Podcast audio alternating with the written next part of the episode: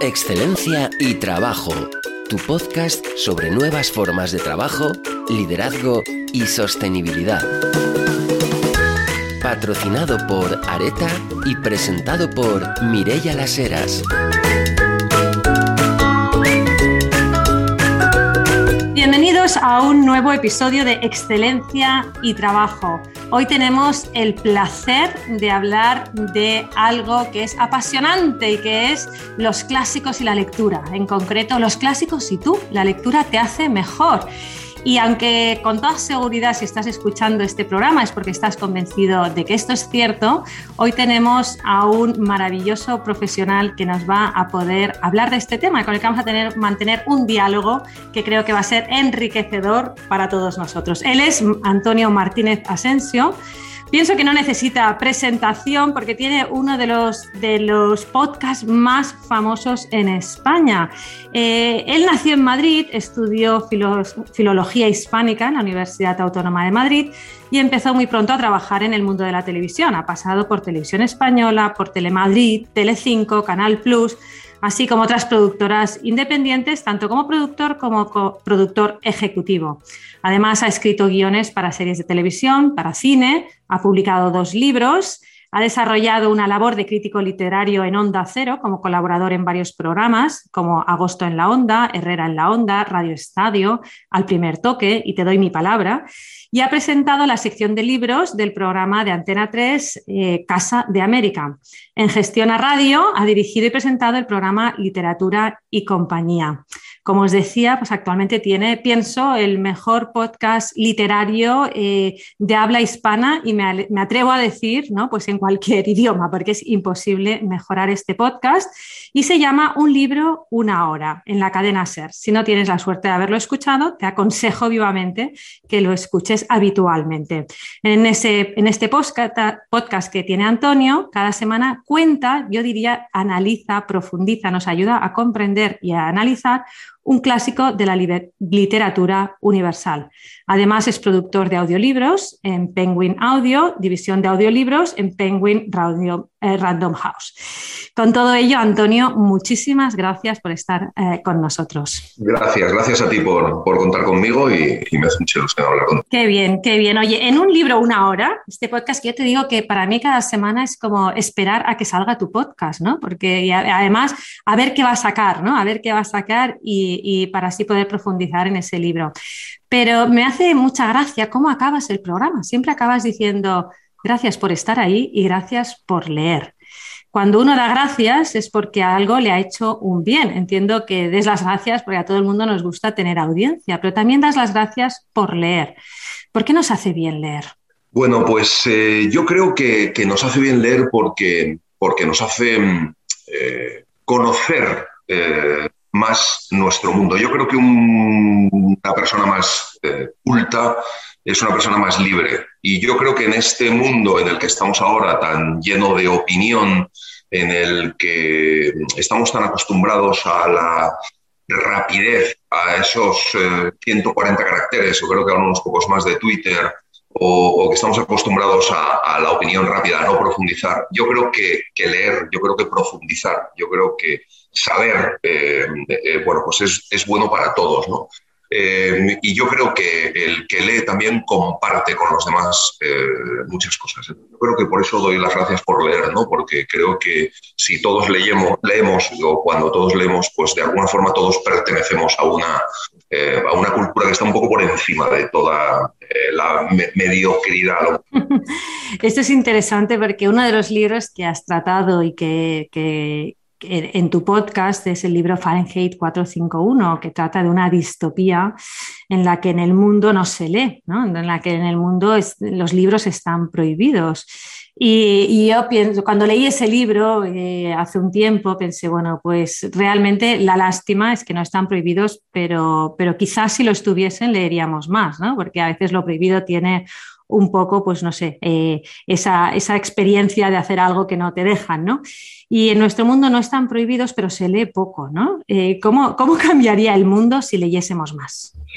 Claro, eh, además, bueno, Fahrenheit 451 además es terrorífico porque leído actualmente, Ray Bradbury lo escribió en 1953 Eh, y, bueno, es terrorífico hasta qué punto nos podemos identificar con ese mundo distópico en el que evidentemente hay una cosa que no ocurre ahora, que los bomberos se, dedican a quemar libros en vez de apagar fuegos, ¿no? Se dedican a hacer fuegos, eh, pero, pero, pero, por ejemplo, describe esta cultura de la que hablábamos antes, la cultura de lo inmediato, de lo rápido, eh, de una forma terrible, y nos dice uno de los líderes de ese mundo distópico que lo que hay que hacer es dar mucha información para que la gente tenga la sensación de estar informada eh, y para que precisamente no se dé cuenta o no piense en lo verdaderamente esencial. Y esa reflexión realmente es terrorífica porque a veces pensamos que eso ocurre. Yo creo que eso eh, se soluciona profundizando, leyendo, eh, leyendo cada vez más,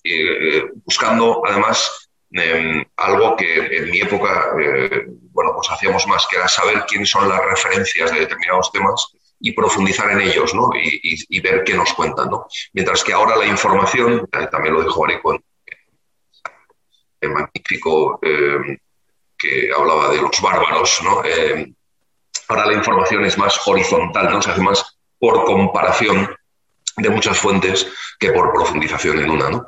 Eh, en Fahrenheit 451 también están eh, esos maravillosos, eh, esas maravillosas personas que se han revelado y se han revelado aprendiéndose de memoria un libro. Entonces son los hombres libro que viajan por el mundo y que son en, realidad la gran biblioteca universal. Lo que pasa es que bueno, están repartidos por todas partes y cada uno de ellos se sabe una parte del libro que le ha cambiado la vida.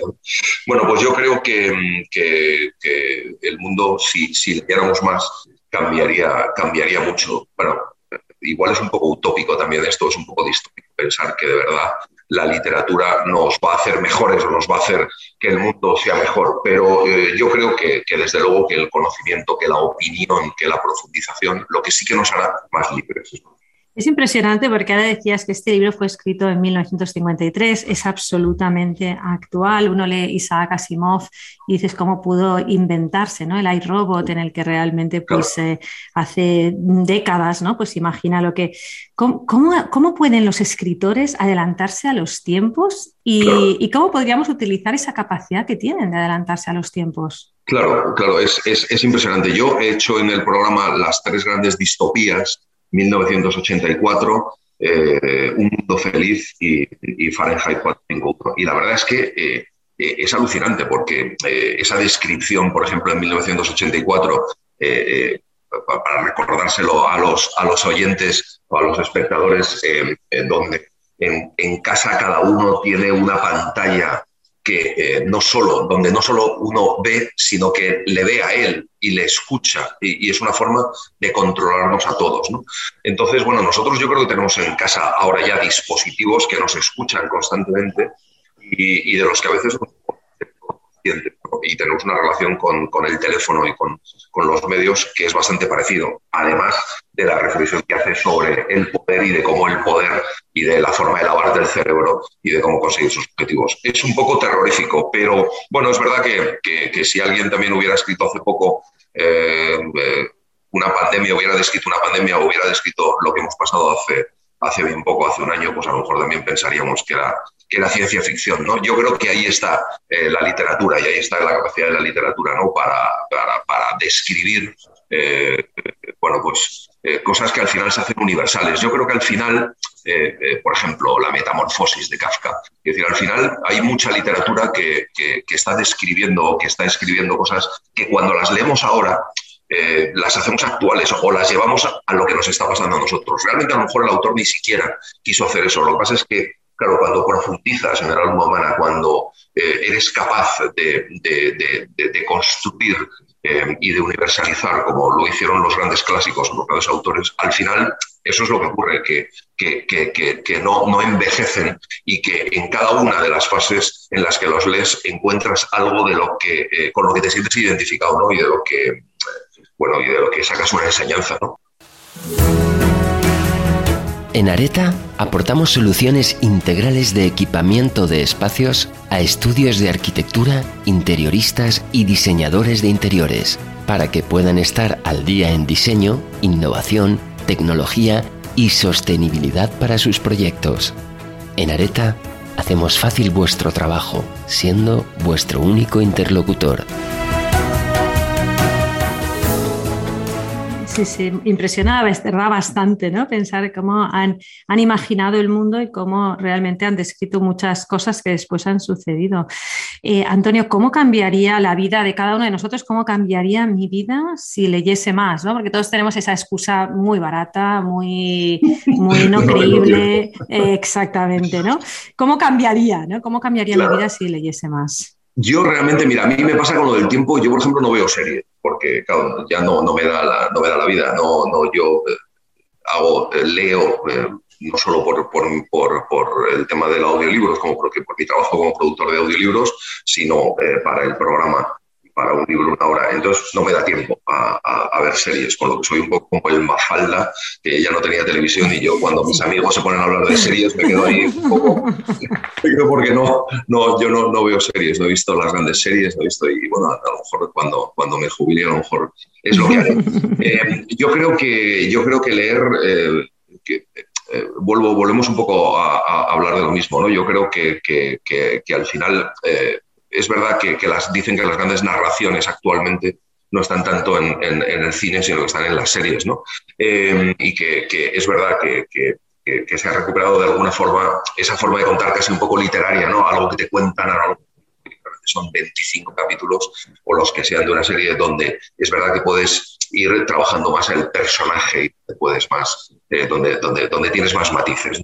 Eh, no lo sé, yo creo que, leer nos abre, nos, abre, nos abre la mente y entonces en ese sentido eh, somos más capaces de entender, de entender a los demás. Y yo creo que ese es el gran, el gran cambio de la, de la literatura, de, la lectura.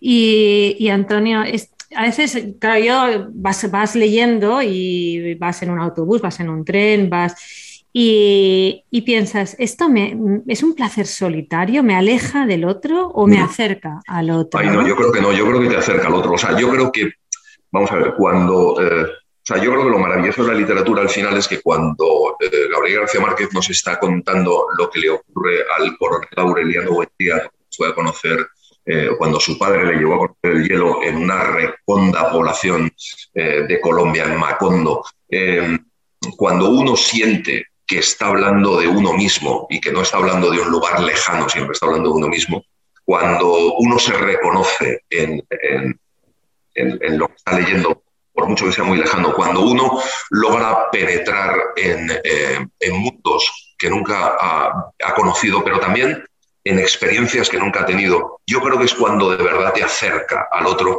y cuando de verdad te permite comprender cosas que están ocurriendo. Yo creo que ese es el talento y eso es lo bueno de la, literatura, que nos permita eh, entrar en mundos que para nosotros son desconocidos, que nos saquen de nuestra zona de confort esa literatura de adquisición, no esa literatura de, entretenimiento, sino esa literatura de adquisición, lo que nos haga sea, eh, precisamente como decía Kafka, romper el hielo ¿no? de nuestra alma y, poder conocer eh, otros mundos. Yo, por ejemplo, eh, para el programa me acabo de volver a leer porque me está pasando una cosa muy curiosa, que es que claro, estoy releyendo todos los clásicos, que muchos de ellos los había leído con 17 años, con 18. entonces, claro, cuando me he leído El corazón de las tinieblas de, Conrad, em, donde realmente lo que te habla es de un hombre que, eh, que se mete en la selva en busca de un hombre eh, que, que, se ha vuelto loco y es una empresa la que le manda a buscarle y a recuperarle y a matarle. ¿no? Y entonces él entra en la selva y, y profundiza en la selva y va sobre el río. Y entonces se va vaciando de todo, de todo lo que conoce, de todo lo que trae de la civilización y se va llenando de la selva. Primero se llena del silencio y luego se llena de todo lo que le cuenta la selva, del horror y de la civilización. Eh, con eso comprende su propia civilización. Y entonces, claro, estás leyendo un libro como esos que te está hablando de, como, hablando de, de, una cosa tan lejana y sin embargo tienes la sensación de que te está hablando de ti mismo, de que te está hablando de tu forma de conocer, de que te está hablando de, de tu yo creo que eso lo que hace más que alejarnos es acercarnos al otro y cuando salimos a la calle ver a los demás con otros ojos. Entonces, ahora quizás entiendo, Antonio, pero yo cuando me leo un libro y me rechifla, me encanta, me apasiona, necesito hablarlo con alguien, necesito contarle a alguien lo que he leído y necesito, quizás eh, tiene que ver con ese, con ese haber haberme descubierto a mí misma. Claro, claro.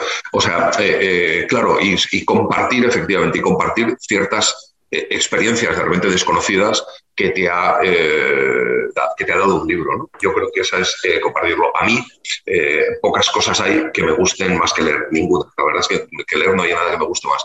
Pero seguramente la segunda es hablar de libros, ¿no? Y es contarlo. Para mí, uno de los grandes placeres de mi vida ha sido contar los libros, hablar de los libros, tratar de transmitir. Yo siempre he dicho que yo no, no hago crítica literaria, sino que yo lo que he hecho siempre es tratar de comunicar mi pasión, ¿no? Tratar de contar lo que a mí me ha eh, sucedido cuando he leído determinado libro. Y yo creo que eso eh, al final hace una sociedad de gente que se reconoce unos a otros. Esos eh, que, que, notas que cuando vas leyendo en el autobús o en el metro miran y te intentan ver qué estás leyendo ¿no? y que de alguna forma nos reconocemos ¿no? en lo que leemos, en lo que hemos leído y en lo que hemos sentido. Y a mí eso me parece maravilloso. Eh, esto quizás tiene que ver con algo que tú comentas en uno de tus capítulos eh, cuando hablas de Mijael Ende, eh, el escritor de, Momo, que dice que, uno escribe porque así experimenta mejor la aventura de la vida. Quizás a la vez también cuando lo leemos, pues somos capaces de experimentar pues en mayor profundidad. Y, hablando de este escritor, pensaba, ¿no? Pues ¿Qué aprenderíamos eh, como sociedad eh, si, del valor de la vida si leyésemos Momo? ¿no? Esa niña, esa niña que, sabe escuchar. Exacto, esa niña que sabe escuchar y de repente se convierte en alguien eh, que, que, nadie sabe por qué, pero va allí, se sienta con ella y habla y le cuenta sus cosas. Y es una niña que simplemente lo que hace es saber escuchar es magnífica. Pero claro, en Momo existe otra cosa que es, que es alucinante, que es el tiempo, que es que hay gente que son los hombres grises que se dedican a traficar con el tiempo. Lo que hacen es robar el tiempo de la gente. Y al final eh, eso lo consiguen eh, la mayoría de las veces a través del consumo o del, eh, del sobreconsumo. a través de generar necesidades, por ejemplo, a los niños a través de mm, eh, cada vez más complejos que les, les, hacen desear tener cada vez más complementos y más ropitas para los juguetes y más. Entonces les van robando tiempo y a la vez a toda la, la, sociedad les van robando su tiempo sin que la gente se dé cuenta. Y cuando la gente no tiene tiempo y cuando la gente eh, le han robado su tiempo, lo que se dedica solo es a trabajar, a trabajar, a trabajar. Y al final, pues bueno, pues no, no, tiene tiempo para los demás, para los amigos, no tiene tiempo para las cosas verdaderamente importantes. Y, bueno, eso nos lo cuenta muy bien Michael Ende en Momo, ¿no? Yo lo he contado también en el, en el, en el programa y es verdad que es un libro es un libro muy especial, ¿no? Es un libro que es un libro infantil, juvenil, pero es verdad que es un libro que se lee mm, con una, em, sí, con una sensación un poco de miedo desde la madurez, ¿no? Sí, es uno de esos libros para niños, pero que lo deberían leer los adultos, porque, porque claramente la enseñanza es más para los adultos, igual que podría ser pues, el Principito u otros, ¿no? que, que realmente tienen un, un trasfondo muy impresionante. Eh, en tu, en, tu ah, podcast he descubierto, he descubierto un clásico que es Frankenstein, que, claro, lógicamente pues ya había visto la película como todo el mundo y, me quedé un poco asustada porque pienso realmente qué aprenderíamos de los límites de la ciencia si leyésemos o releyésemos ese libro. ¿Qué, qué opinas? Pues mira, Frankenstein es un libro muy sorprendente. Yo eh, eh, es, un libro eh, realmente muy, muy difícil. Yo le he quitado, porque eso es otra cosa que ocurre también en el podcast. Nosotros contamos el libro en una hora, pero también es verdad que invitamos a leerlo. Es verdad que nosotros contamos un poco el esqueleto, contamos un poco lo esencial eh, que ha contado el autor, pero no, nos dejamos fuera muchísimas cosas. Entonces a mí me apasiona cuando la gente en redes nos dice, lo acabo de escuchar y me voy a leer el libro. Es fantástico, ¿no? Porque, porque... Entonces Frankenstein es uno de esos libros en los que tuvimos que quitar mucho, porque Frankenstein tiene toda una reflexión filosófica sobre nuestra sociedad que era muy difícil de contar, ¿no? El aprendizaje de Frankenstein creado por un científico y abandonado absolutamente eh, porque eh, el científico, el doctor Frankenstein, piensa que es un horror lo que ha hecho y entonces lo abandona. Este, este monstruo, que, no es un monstruo, porque es un tipo que se cultiva, es un tipo que aprende idiomas es un tipo que, que, que aprende filosofía y que intenta entender la sociedad en la que vive, se revela contra su creador precisamente por lo que ha hecho y le pide sencillamente que eh, le construya, le haga eh, una mujer. Eh, y, bueno, Frankenstein se niega, ¿no? porque no quiere volver a, hacer el mismo experimento que hizo con el, con el primero. Y entonces él se revela y si le va a condenar a la soledad, él pues también le va a condenar a la soledad y entonces se dedica a matar a todos los seres queridos que hay alrededor. Es una novela terrorífica, pero a la vez es una, es una eh, reflexión muy profunda sobre nuestra sociedad. Y contiene, es verdad una de las reflexiones eh, muy potentes que es eh, los límites de la ciencia, ¿no? Quiero decir, un hombre que se obsesiona con la vida, se obsesiona con investigar si es posible traer de la muerte a, las personas y, y al final crea algo de lo que se desentiende crea un monstruo eh, que, que, no sabe combatir, pero no sabe combatir. Hay una escena terrible cuando lo crea en el que lo ve y entonces se va y se va y se va de su casa y cuando vuelve a su casa, a su laboratorio, eh, lo que vuelve es pensando, eh, ojalá no esté. Y efectivamente se queda muy tranquilo cuando no está, con lo cual he creado algo, lo he lanzado a la sociedad y luego, bueno, pues me lavo las manos. ¿no? Y hay una reflexión muy potente también en Frankenstein, que es un libro de 1820, creo recordar, yo creo que tiene 200 eh, años y, se nota, ¿no? Porque es un libro muy de, de la ilustración, ¿no? Sería maravilloso de todos modos, ¿no? Que quizás ahora con el tema de las fake news, con el tema esto de los límites de la ciencia y quizás que nos lo releyésemos para entender eh, cómo algo que tú has lanzado después toma vida propia y realmente tú ya eso no puedes saber hasta dónde va a llegar ni qué va a suceder con aquello, ¿verdad? Exacto. Entonces a mí me impresionó porque creo que quizás teníamos, o yo personalmente tenía esa imagen infantil, ¿no? Pues de, haberlo visto. Luego hablamos, si quieres, de, de las diferencias de, de, cómo ha llevado al cine eh, muchos de los clásicos, ¿no? Pero, pero, pero claro, este, por ejemplo, es el caso, ¿no? De, ha construido, o sea, realmente Frankenstein, el monstruo de Frankenstein, porque Frankenstein realmente es el, creador, el monstruo de Frankenstein realmente es un tipo muy culto y es un tipo que habla de filosofía y es un tipo que aprende idiomas y es un tipo muy cultivado, ¿no? Eh, lo que pasa es que, bueno, se revela y se enfada contra su creador y lo que hace es eh, matar, digamos, a todo su entorno y luego se pierde en los, en los hielos en una escena sobrecogedora, donde se pretende ya también aislarse de la sociedad. ¿no? Eh, sí, hay que, leer, hay que leerse Frankenstein, pero Marishi es una de las grandes. Impresionante. Eh, otro libro, bueno, me han, impactado todos los libros que he escuchado eh, y sobre todo, claro, los que había leído los que, y, que me, has dado una nueva perspectiva, ¿no? Pero hay uno de ellos que es Capitanes Intrépidos, que, me regalaron cuando hice la primera comunión y me leí, y después vi la película y después eh, retomarlo, retomarlo a través de tu podcast, pensé, bueno, ¿qué, aprendería, ¿qué aprenderíamos como sociedad de la educación? Eh, si, supiéramos un poquito más de literatura y en concreto este libro tan, tan bonito, ¿no? tan duro, pero tan bonito, tan, tan positivo a la vez. Sí, Mira, a mí me, ha pasado una cosa alucinante con Capitanes Intrépidos. Recordamos la historia de ese chico un poco estúpido, millonario, adolescente que viaja en un transatlántico eh, rumbo desde Nueva York hacia Londres y en una tormenta se cae por la borda y lo, eh, lo recogen unos pescadores que van a pescar eh, y van a esas pescas de fondo de la época en donde van a pasar tres meses. Y entonces él les dice, bueno, llevadme al puerto que mi padre os pagará todo y vez los pescadores dicen, no, no, nosotros vamos a pescar y volveremos a puerto dentro de tres meses. Entonces, ¿qué le ocurre a este chico eh, rico eh, que no conoce más que... más que una vida de lujo cuando convive con estos pescadores durante, durante tres o cuatro meses y es, es, un libro de crecimiento, es un libro de transformación maravilloso.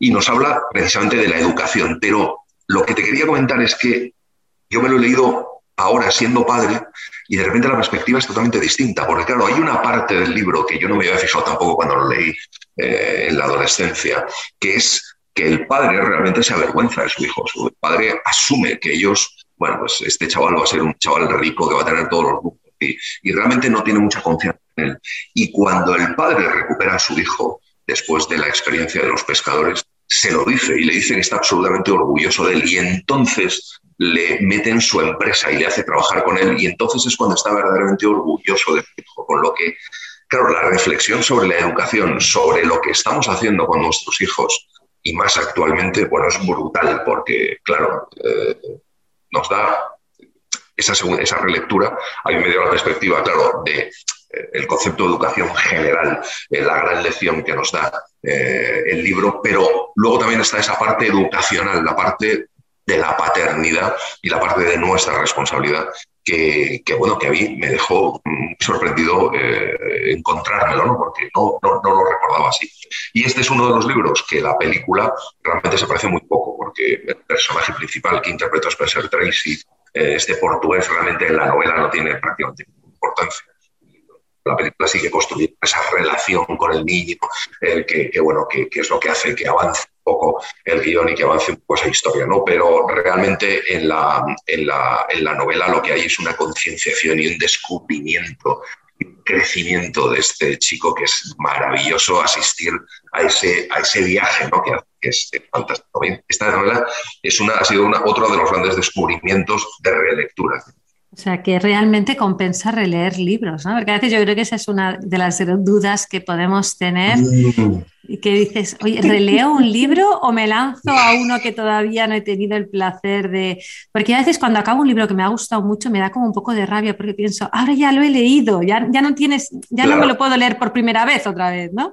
Entonces, ¿tú cuál es tu consejo? Yo, yo, mira, yo estoy, eh, a mí me están pasando cosas realmente brillantes ahora con, con, con, las relecturas porque estoy releyendo todos los clásicos que me leí entonces. Ahora estoy eh, releyéndomelos todos y la verdad es que estoy haciendo unas lecturas luminosas de algunos de ellos, de Donita, del por ejemplo, del, de Conrad, del Corazón de las Tinieblas, antes, pero de muchos de ellos.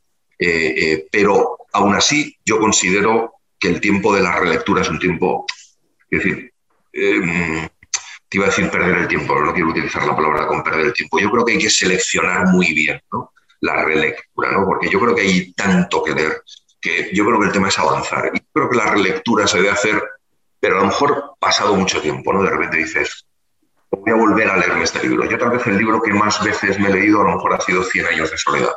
Eh, y, de verdad que cada vez que me lo he leído, creo que me lo he leído cuatro o cinco veces, he hecho una lectura distinta, radicalmente distinta. La última, oye, me cayeron fatal todos los buen días y me cayeron todos los de alrededor. Tuve de repente una lectura del poder eh, totalmente distinta a la anterior. ¿no? Em, yo creo que hay que esperar un tiempo para releer y yo creo que hay que elegir con lupa lo que te relees. Y luego también te das cuenta, cuidado, que hay libros que solo hay que leerlos en determinado momento. Leerse Rayuela. Eh, ahora, por ejemplo, me ha parecido una espeluznante. Yo tuve una experiencia maravillosa de Rayuela y Cortázar, pero asumo que es un libro que hay que leerlo mm, en la juventud, digamos, eh, pero leerlo ahora pues a lo mejor es más difícil. Yo creo que hay libros que retomados con el tiempo a lo mejor han envejecido peor o a lo mejor también es verdad que los libros, hay determinados libros que hay que leerlos en un momento, ¿no? En un momento y, bueno, pues a lo mejor leerlos más tarde, pues a lo mejor es un error. Y entonces también hay que elegir esos momentos para esos libros, ¿no? Releer poco y elegido, en definitiva. Vale, esto me da cierta paz porque soy de las que, como tú dices, solo tengo un libro que releo, que releo una y otra vez cuando siento que lo necesito, pero los demás no los releo y con cierta pena, porque a veces pienso, ay, qué pena, ya me lo he leído, ¿no? Em, antes, hace un ratito, Antonio, eh, nos has contado que, en concreto la, película Capitanes Intrépidos pues se deja fuera muchas cosas o incluso, ¿no? Pues, pues eh, es un poquito distinta o de, hay una... y también con Frank Frankenstein, ¿es lo mismo leer un clásico que ver la película que lo inspiró? O incluso, ¿no? Pues leer en papel que, le, que escucha, o leer en papel o en lo que sea, eh, que escuchar un audiolibro. Cuéntanos un poquito estas dos, estas dos nuevas versiones de otros diferentes. El mundo audiolibro sí, o sea, yo creo que escuchar un audiolibro es leer. Eh, y es verdad que tenemos asimilado un poco eh, el tema de escucho podcast o escucho audiolibros cuando hago otras cosas, mientras hago otras cosas. Y bien, es verdad que eso es así, que vas viajando y tienes a lo mejor puesto un audiolibro, un audiolibro la media son 10, 10 horas, bueno, y vas escuchando en el viaje y lo vas manteniendo, ¿no? Pero yo también reivindico el placer, eh, más que en el podcast, que yo creo que es más de consumo, en el audiolibro, yo reivindico el placer de sentarte colocarte unos cascos y disfrutar exactamente igual de eh, la escucha de un audiolibro que de la lectura de un libro, ¿no? Porque un audiolibro lee el libro de cabo a rabo. nosotros en Penguin, bueno, pues no, no, no nos gusta mucho color en el audiolibro, no lo interpretamos mucho, se lea una voz, tantas voces como rectos hay, si hay una primera persona, una tercera persona, suele ser a una sola voz, digamos que sería tu voz, tu propia voz leyéndote el libro, ¿no? Em, separando un poco los personajes, ayudándote un poco a que distingas quién está hablando. Tienes el recurso de verlo, tipo, bueno, un diálogo cuando no, separando pausas, los puntos y aparte, los puntos y seguidos, es decir, ayudando al, al, que está escuchando el audiolibro. Pero yo creo que la experiencia de escuchar un audiolibro o de leer tiene que ser la misma, o debería ser la misma, o eso es un poco el trabajo desde la producción. ¿Ver una película? No, ver una película yo creo que, claro, es un, es un claro, es una recreación. El caso más claro, digamos, es Apocalypse Now, la película de eh, guerra que se desarrolla en la, guerra de Vietnam y que realmente está basada en El corazón de las tinieblas, que ocurre en el siglo XIX, evidentemente remontando el río, creo que es. Bueno, eh, o el Níger. Bueno, entonces, em, evidentemente es una adaptación más eh, cosas lo otro. Yo eh, pasa lo mismo un poco con mi podcast. Yo creo que ese tipo de, productos lo que hacen o lo que deberían hacer es invitarte a la lectura, ¿no? Y cuando los lees, bueno, de verdad, encontrar un poco lo que, lo que eh, bueno, pues, lo, que de verdad nos ha querido contar el libro. Lolita, por ejemplo, es otro caso que una versión primera de Kubrick, y bueno, hay una versión mucho más fiel de una que se hizo posteriormente, eh, con una música maravillosa interpretada por Jeremy Iron. Ahorita es, a mí me parece una, eh, me parece una, una, obra de arte. Eh, Tom Sawyer y Huckleberry Finn se han, contado muy bien en el cine, por ejemplo. El Gran Gatsby se ha contado, bueno, primero con una versión de Robert Redford y Mia Farrow corada y luego se ha contado de una forma un poco más eh, fiel. ¿no? El Gran Gatsby es otro, es otro librazo del que, del que se pueden aprender muchas cosas. Yo creo que, que, que, está bien ver los, ver los clásicos y descubrirlos a través del cine y luego irte a leerlos. Es decir, que el orden es ese, ¿no? Primero la película. O sea, yo creo que tiene que servir para que los descubramos y de repente decir, anda, pues yo no sé si todo el mundo que Apocalipsis Now está basado en el eh, Yo eh, ¿sabes lo que pasa? Que creo mucho en la, en la, en la curiosidad. A mí la curiosidad me ha, me ha, salvado la vida, seguramente. Yo era incapaz de leerme un periódico y ver una noticia y, no saber el país entonces, en el que eh, me estaban hablando que se desarrollaba esa noticia. Entonces me iba enseguida a un Atlas, cuando todavía manejábamos Atlas, y entonces buscaba el mapa. Entonces yo creo que esa curiosidad es la que nos tiene que hacer la que nos tiene que despertar eh, el cine para llevarnos a la literatura. Yo creo que la experiencia al revés es menos satisfactoria. Efectivamente, ¿no? Cuando lo haces al revés, vez te quedas después con la pena de decir, hombre, es que la película no. Excepto quizás en algún, en algún honroso caso que podría suceder, pero habitualmente. Es verdad que hay películas, mira, eh, Blade Runner, por ejemplo, ¿eh? Blade Runner creo que es una maravillosa película basada en una, una magnífica novela de Steve Cadic eh, pero fíjate, yo creo que sí que ha hecho honor o incluso lo ha podido mejorar en el sentido de que ha aportado cosas eh, muy valiosas desde el punto de vista de la narración cinematográfica. Yo creo que hay, hay muy, buenas, hay muy buenas películas basadas en, en, libros mm, medianos, ¿no? Eso es verdad que no ocurre con los clásicos. Bueno, Philip K. Sería ya un clásico a lo mejor, pero eh, por ejemplo ocurre con El paciente inglés, maravillosa película, novela, bueno, eh, normal, no extraordinaria. ¿no? El cine también nos da eso, ¿no? nos, nos mejora algunas cosas. Eh, Antonio, cuando, cuando, yo hablo muchas veces en este podcast de liderazgo, ¿no? Y pienso, hay muchas cosas que quizás no, de modo absolutamente directo porque hablen de un jefe, porque hablen, pero pienso que los líderes aprenderían o aprenderíamos eh, mucho eh, si leyésemos más, ¿no? Tú nos podrías quizás recomendar algunos libros que dices, mira, hablen o no directamente de este tema, pero las actitudes, el tipo de mensaje, el propósito, etcétera, mm, pues se puede aprender de liderazgo leyendo. ¿Qué se te ocurre? Yo, yo creo que sí. Mira, yo em, digo por centrarnos un poco en los libros que hemos hecho en un libro una hora, que es un poco en lo que eh, me viene a la cabeza. ¿no? Eh, por ejemplo, El Señor de las Moscas, de William Golden. Eh, me parece una, una magnífica novela para reflexionar sobre eso. Trata de unos niños de un colegio que tienen un accidente de aviación y, y, caen en una isla. Y entonces, ¿cómo se organiza esa sociedad una sociedad liderada por los niños y cómo se organiza la convivencia y cómo se organiza la vida a través de, estos. Me parece mm, una novela muy sorprendente y, creo que, habla de eso. Otra novela que hemos hablado antes es El Gran Gatsby. Gatsby es un personaje alucinante, un personaje que se ha hecho a sí mismo y que ha construido eh, por amor o para conseguir el amor de una mujer, de una persona determinada, ha construido toda su vida alrededor, ¿no? Con lo cual también nos enseña mucho sobre eh, nuestros deseos, sobre lo que queremos y sobre también el peligro eh, de nuestros deseos o el peligro de nuestros objetivos. El Gran Gatsby es una gran reflexión. Demian, por ejemplo, habla mucho de Hermann Hesse, habla mucho de, la gente que tiene un don, ¿no? La gente que, eh, la gente elegida, ¿no? La gente elegida para liderar de alguna forma. Aunque Hermann Hesse luego tiene esa otra parte que, nos llevaría un poco a, zonas ideológicas que no, que no nos apetecen, ¿no? Pero, pero Demian es una gran novela. Y nosotros hemos hecho el gato pardo también de la Medusa, que habla del poder. Eh, y, yo creo que también tiene, tiene un mensaje ahí muy importante sobre el poder, sobre el papel de, del poder o del líder ¿no? en una comunidad determinada. Hay, un, hay una novela maravillosa de Edith Wharton, que a mí me encanta. Edith Wharton me parece eh, una escritora de una complejidad y de una finura magnífica que, que se llama eh, Santuario. Santuario es una novela en la que se plantea eh, el problema de la ética en los negocios y cómo la ética en los negocios eh, tiene que tener su correspondencia en la vida real. ¿no?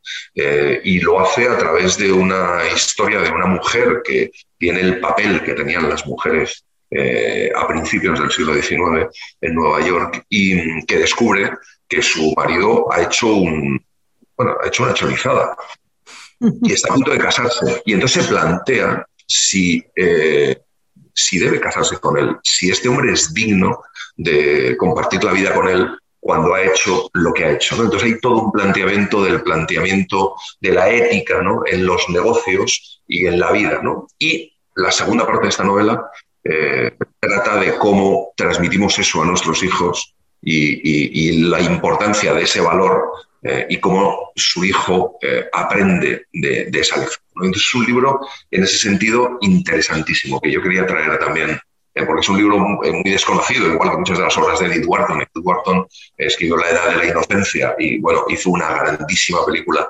Scorsese, muy fiel y maravillosa.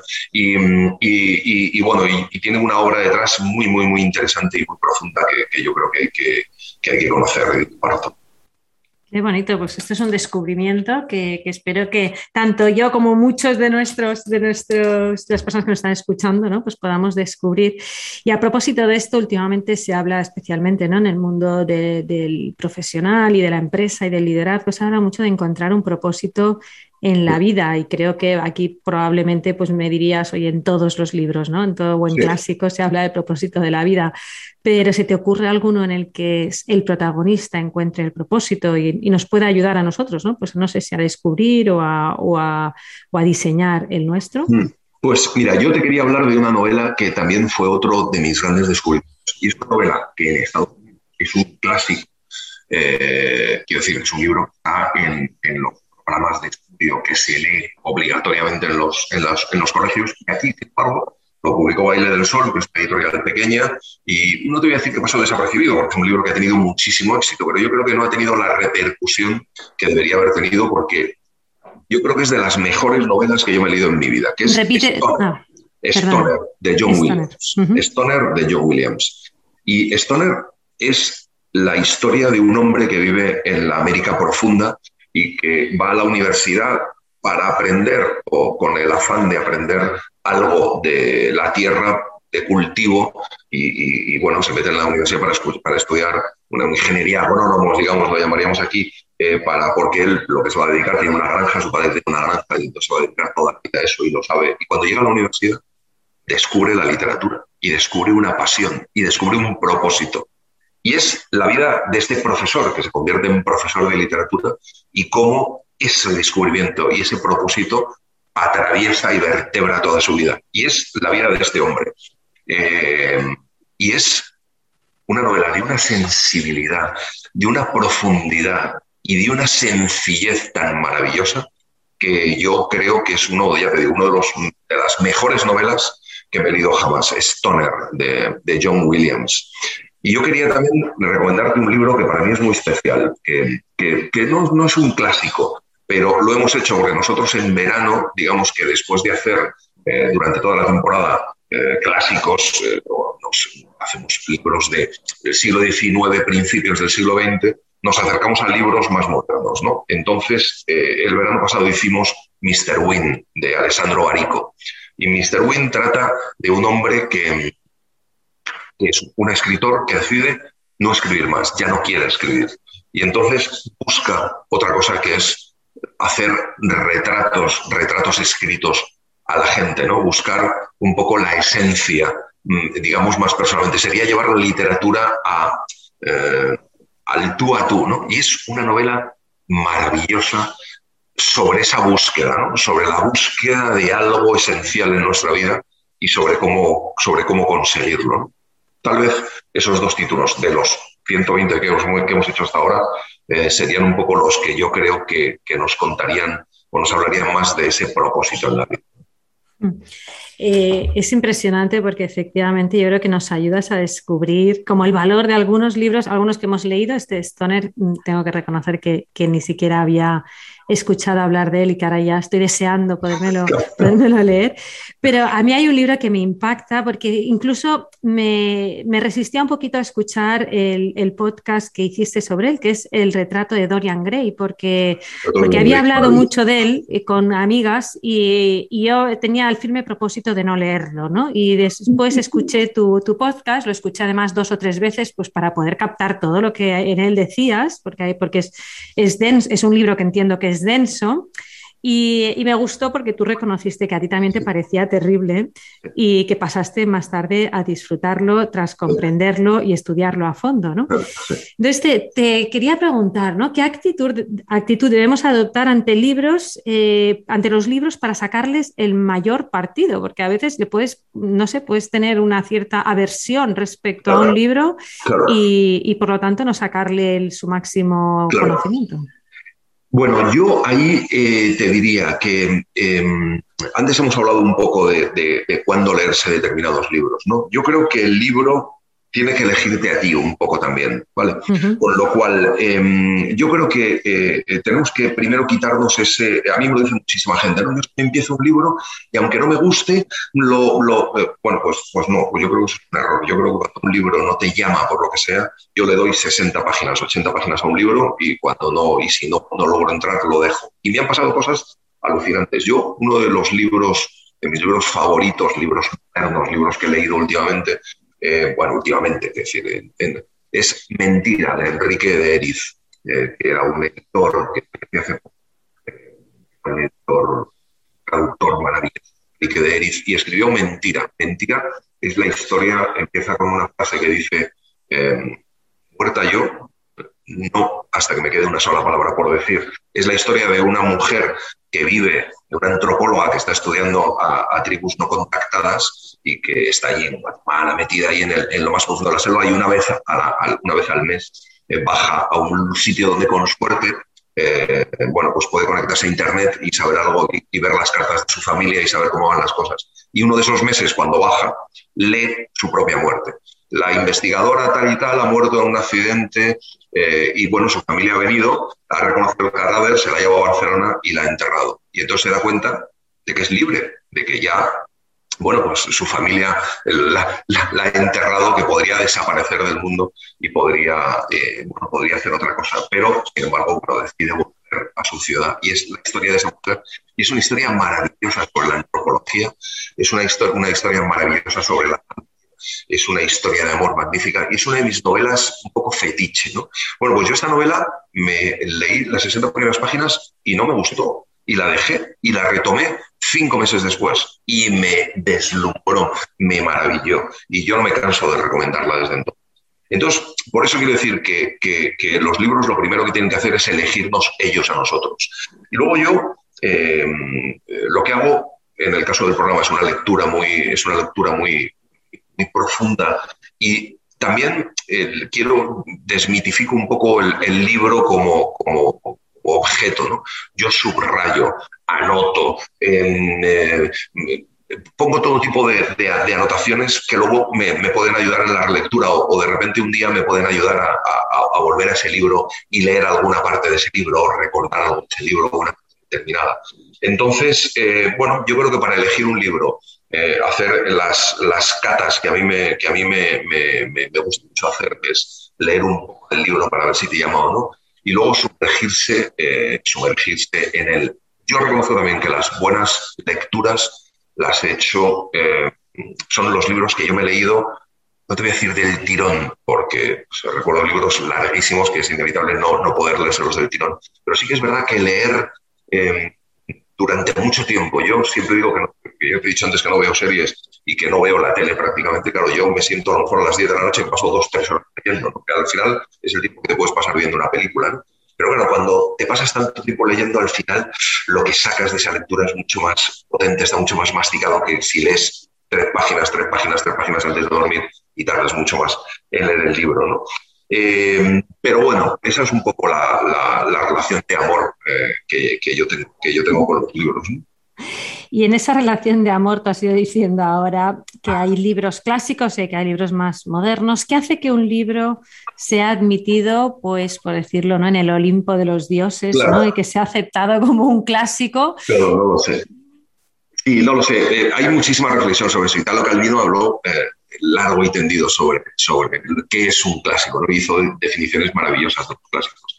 Una de ellas dice que un clásico es, es, aquel libro que, que, no puede ser mejorado. No, no lo sé. Eh, eh, está claro que yo creo que los clásicos eh, al final lo que consiguen es que, aunque lo leas en el tiempo en el que lo leas, 100 años después, 25 años después, te siga hablando, eh, te, siga hablando de tu mundo, te siga hablando de ti mismo, te siga hablando eh, de cosas esenciales. ¿no? Al final, eh, en los clásicos es muy fácil reconocerse, descubrirse, y lo que hablábamos antes de las grandes distopías, que bueno, son libros escritos hace 70, entre 70 y 50 años, es muy fácil reconocer la actual. Es fácil universalizar ¿no? lo que cuentan. Y aunque esté contando de una anécdota muy pequeña, pues al final lo que está es universalizando. ¿no? Eh, yo creo que hay libros que ya sabemos que van a ser clásicos, yo creo que hay libros que son clásicos, como estábamos hablando de 100 años de soledad, evidentemente es un libro que se ha escrito hace 50 años, pero es un clásico. Y, y bueno, yo siempre digo que, que hay mm, autores o libros de asterisco, que son los libros que dentro de 100 años, cuando los citemos, tendrá que haber un asterisco al lado y una nota de pie de página para explicarnos, quién, para explicarnos quiénes son. Y luego hay libros que dentro de 100 años todo el mundo sabrá, sabrá quiénes son. ¿no? Y esos pues serán los clásicos. Eh, Antonio, dicen que actualmente, cosa que a mí no me parece especialmente positiva, pero dicen que los libros que más se, leen o que más se venden son los libros de cocina. Entonces yo te ah, quiero pedir, te quiero pedir si nos ayudas a hacer una dieta literaria, ¿no? O sea, eh, porque yo a veces yo no, soy muy de leer libros recién publicados, pero también entiendo que, hay que leer algunos, ¿no? Pues para saber lo que se está produciendo. Eh, hay que leer a, autores nacionales, pero también también internacionales. No sé, ¿nos puedes ayudar un poquito a hacernos una dieta un poquito equilibrada ¿no? de cómo elegir nuestras lecturas? Pues mira, yo te, puedo hacer recomendaciones de lo que me, me alimenta. Ahora, yo tengo claro que igual que en el cine, igual que en cualquier arte, ¿no? hay eh, literatura o arte de adquisición y literatura de consumo. Igual que es verdad que hay veces que vas a ver una película y sales eh, impresionado por lo que te han contado y cómo te lo han contado y eso te lo llevas y te lo quedas y eso lo asimilas y lo digieres y luego hay veces que para una película te pasa muy bien, te ríes mucho, eh, pierdes mucho, a 10 minutos seguramente se te ha olvidado. ¿no? Yo creo que en la literatura pasa lo mismo y hay mucha literatura de que yo creo que, que, también de vez en cuando de vez en cuando es una mujer. Pero, pero bueno, yo eh, es verdad que mezclaría un poco eh, las eh, novedades, eh, porque, porque hay libros importantes por el momento también en el, que, en el que están escritos, con clásicos. La relectura, ya hemos hablado antes, sería para mí el, el, algo que utilizas poco a poco. Y es verdad que yo, según voy cumpliendo años, mm, eh, es verdad que el ensayo, y además ahora se están escribiendo unos ensayos maravillosos donde los procesos narrativos, digamos, se parecen mucho más a los, a los, a los procesos de escritura, se parecen más a los procesos narrativos que a los del propio ensayo, ¿no? Entonces son eh, historias tan bien contadas y son apasionantes. Eh, con lo cual también en mi dieta sería un poquito de ensayo, un poquito de novedad, mucho de, clásicos, mucho de literatura de adquisición y un poquito de poesía, que no se nos olvide la poesía, ¿no? que es importante. Y luego, si quieres, eh, repasamos un poco, eh, digamos, ya títulos o, autores que yo nos propondría. Fantástico, vale, pues acabaremos con que, para que así nos vayamos todos, ¿no? Dentro de unos minutos con una lista, porque esto siempre nos ayuda mucho a todos. Pero antes yo te quiero preguntar una cosa, porque dentro de esta dieta yo tengo que reconocer que a veces quizás mi dieta no, no, es, no sé si es muy saludable, entonces quería preguntártelo, ¿no? Porque yo tengo una debilidad y cuando encuentro un autor que me encanta, eh, me lo quiero leer todo sobre ese autor, ¿no? Entonces, pues ahora, ahora estoy en el periodo de entreguerras con escritores, decir algo, ¿no? Pues de la Europa del Este, ¿no? Pues con Joseph Roth, Stephen Zweig, Irene Nemirovsky, y entonces mm, me, me, me, lanzo de cabeza ahí y no quiero salir, ¿no? Entonces, eh, ¿Es problemática una dieta tan desequilibrada o necesito algún antídoto o qué se te ocurre? Bueno, de todas formas, cada vez que Zweig es maravilloso. Zweig puedes profundizar ahí, puedes leer y leer y leer y no, no se acaba nunca. Es verdad que, que Sandor Maray, por ejemplo, eh, pues es maravilloso también. Nosotros hemos hecho el último encuentro nada más, pero es verdad que Santo María tiene una obra bastante desconocida y es, y es fantástico. Eh, Joseph Roth, fíjate, novelazas. Irene Nemirovsky, pobrecita, pero también, fíjate, escribió, murió en el campo de concentración, pero, pero de eh, cosas valiosísimas.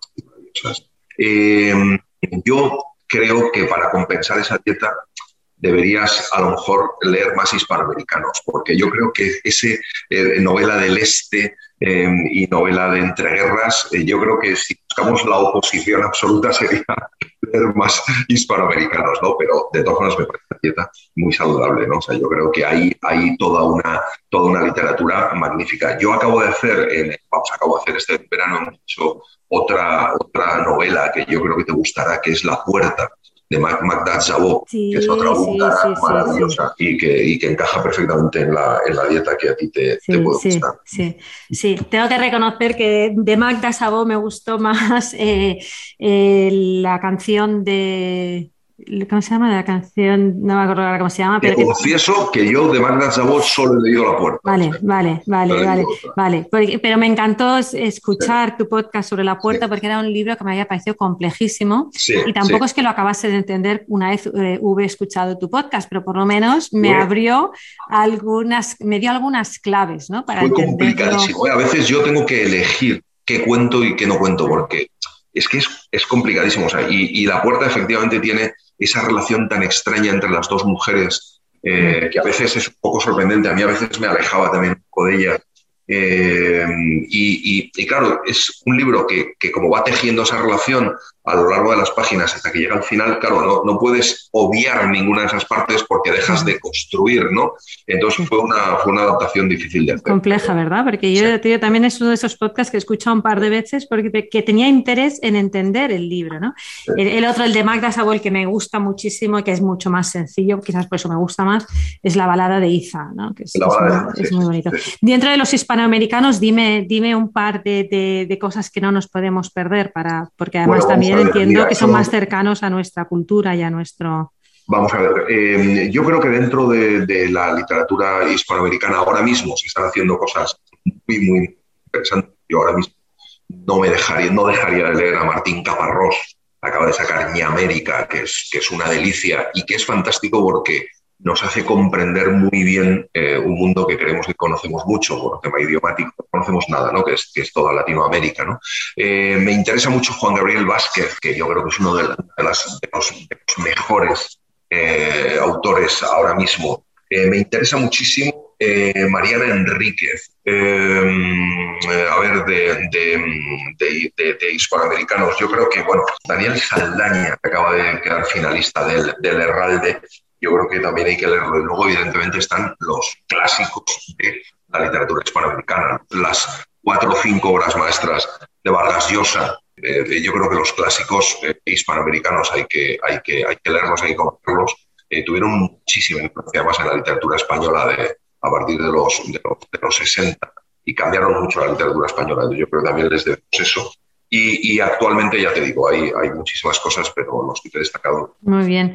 Eh, ya para acabar, ¿no? Eh, Antonio, no sé si nos puedes dar un to-do list ¿no? de cómo elegir un libro o ayudarnos tú mismo a elegir algunos libros para, para disfrutar y aprovechar el placer de leerlos. Bueno, antes, antes hemos hablado de eso, de cómo elegir un libro, ¿no? El, que el libro nos elija a nosotros. Eh, para mí otro de los placeres maravillosos es meterme en una librería, dejarme aconsejar, hablar con un librero, pero también buscar ¿no? por las mesas de novedades y leer un poquito, leer. Yo incluso he descubierto autores así, descubrí a Horacio Vázquez Rial, que es un, era, un escritor maravilloso que escribió El soldado de porcelana, que es otra de mis novelas eh, míticas eh, y lo descubrí en una mesa de novedades. Y luego me leí todo, por lo que, que, a mí me pasa también que de repente, y entonces me, leí todo lo de Horacio Entonces yo creo que, buscar, eh, buscar el libro en, la librería que es importante que defendamos también a los libreros. Y luego, pues recomendaros. Yo creo que ahora mismo mm, hay que leer, hay que leer a Javier Marías. Yo creo que el novelón que acaba de, que acaba de escribir, que se complementa con Berta Ista, eh, creo que es, eh, la, ahora no me viene el título, eh, la última novela de Javier Marías, pero Javier Marías, a pesar de lo que se le critica eh, por sus artículos y lo que se le critica por su erudición o por, por su, forma de ser, creo, que hay que, creo que hay que leerlo. Tomás Nevinson se llama su última, su última novela y habla también mucho de, de, nuestro, de nuestro país y de la historia reciente de nuestro país. Hay un autor que acaba de, que acaba de morir, Fernández de Castro y creo que es uno de los grandes narradores de este país y, creo que hay que, hay que leerle. Eh, eh, eh, hay que leer su última novela que se llama Una casa en el desierto, pero hay que leer toda su obra, ¿no? Javier Fernández de Castro me parece un, me parece un clásico. en cuanto a los extranjeros, ¿qué estoy leyendo yo ahora? Pues, por ejemplo, estoy leyendo a Franzen, que acaba de, lanzar, que acaba de lanzar y que creo que es narrador norteamericano actual, ¿no? Autor de Libertad o autor de Las Correcciones y ahora acaba de, sacar Encrucijadas en Salamandra y yo creo que es otra buena recomendación. A mí me apasiona Carl Nausgaard, que es un señor noruego guapísimo que ha escrito eh, seis tomos de, sus memorias y que son deliciosas y que las publicaba Anagrama y que, a mí me parece, me parece maravilloso no lo sé, eh, eh, Luis Landero, creo que hay que leer a Luis Landero, no hay que olvidarse de Luis Landero. Y luego, eh, por ejemplo, de los actuales escritores más, no me dejaría a Marta Sanz, que es una magnífica escritora y que está reflexionando como nadie sobre también el papel de la mujer ¿no? en nuestra sociedad. Andrés Barba, que me parece un tipo luminoso e inteligente, Sara Mesa o John Bilbao, ¿no? Esa esos cuatro con Miguel Ángel Hernández, serían cinco elecciones a lo mejor eh, claves ¿no? para, para, lo que está ahora mismo, lo que puede haber en las mesas de novedades. En cuanto a los extranjeros, Emanuel Carrer, no me pierdo nada de Manuel Carrer, que me parece un tipo eh, inteligente. He leído este verano a Olga Tokarczuk, premio Nobel eh, Los Errantes, y me ha parecido uno de esos libros que te cambia un poco la vida. Y, quería terminar recomendando, recomendándoos bueno, un dos ensayos que, que, celebra la filosofía, que ha sido el Día de la Filosofía hace y celebra la filosofía como la filosofía de principios de siglo, la filosofía alemana, sobre todo a través de cuatro filósofos, cambió la forma de entender, la forma de pensar el mundo, y un ensayo maravilloso sobre muchas de las cosas que hemos hablado nosotros, que es la invención de Andrea Wolf, y que habla de un personaje que cuando te lees este ensayo te das cuenta eh, de lo poco que has hecho en tu vida. Un hombre que hizo lo que soñó, que hizo lo que quiso y que descubrió y que exploró el mundo y que es el padre de muchas de las cosas, eh, bueno, de un conocimiento enorme que se empeñó en, hacer uno de los personajes, de esos personajes esenciales, yo creo, en nuestra, en nuestra historia. Y poesía, unas gotitas de poesía. Yo creo que hay que leer a Fernando Beltrán, que es un poeta em, que acaba de ganar el premio Francisco de Quevedo de, poesía, eh, que ha escrito un libro sobre la pandemia, sobre la poesía o cómo eh, se ha curado después de haber estado a punto de morir con la pandemia, que se llama la curación del yo creo que es esencial. ¿no? Así que bueno, no lo sé, estaríamos, la verdad es que yo me pongo a recomendar libros y me pongo pesado. Me puedo, pasar, horas. Bueno, cuando alguien te recomienda libros, yo creo que es de las cosas que uno debe agradecer más en la vida, de verdad, porque cuando luego te lo lees, son horas y horas en las que estás agradeciéndole a esa persona realmente una, su generosidad, ¿no? Por haberlo, por haberlo destilado y después haberlo querido compartir contigo.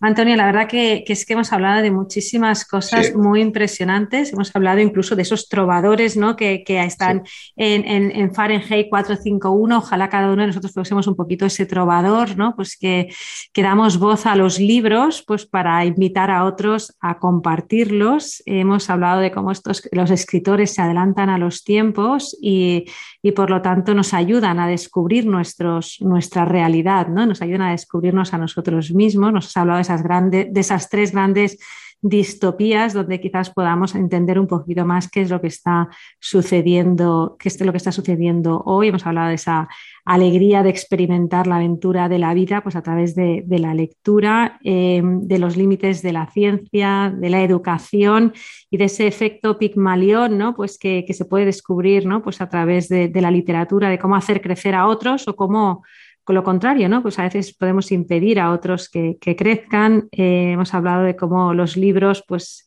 pues eh, cómo a ti te gusta, ¿no? Pues transmitir los libros, pues porque es una manera de acercarnos al otro, porque nos ayudan a, conocernos a nosotros mismos. Y luego nos has dado pues una lista que nos puede, yo creo que, que ahora que viene el Black Friday, el, el luego viene, eh, viene el día de, de San Valentín, luego Reyes, o sea que nos gusta mucho regalar y recibir. Yo creo que si podemos regalar y recibir recibir libros, ¿no? Pues eh, eh, es una cosa que nos hace mejores a nosotros y además ayuda a otros pues, a poder seguir experimentando esa aventura de vivir, tanto porque escriben como porque leemos, ¿no? Así que muchísimas gracias, Antonio, ha sido un verdadero placer. Gracias a ti, Mireia. Ha sido un placer participar contigo en esta, este, con esta, en esta charla y, charlar contigo de libros y, escucharte también. Pues muchísimas gracias a nuestra audiencia. Como dice siempre Antonio, gracias por, por estar ahí y gracias por leer. Y gracias por leer. Muchas gracias. Adiós.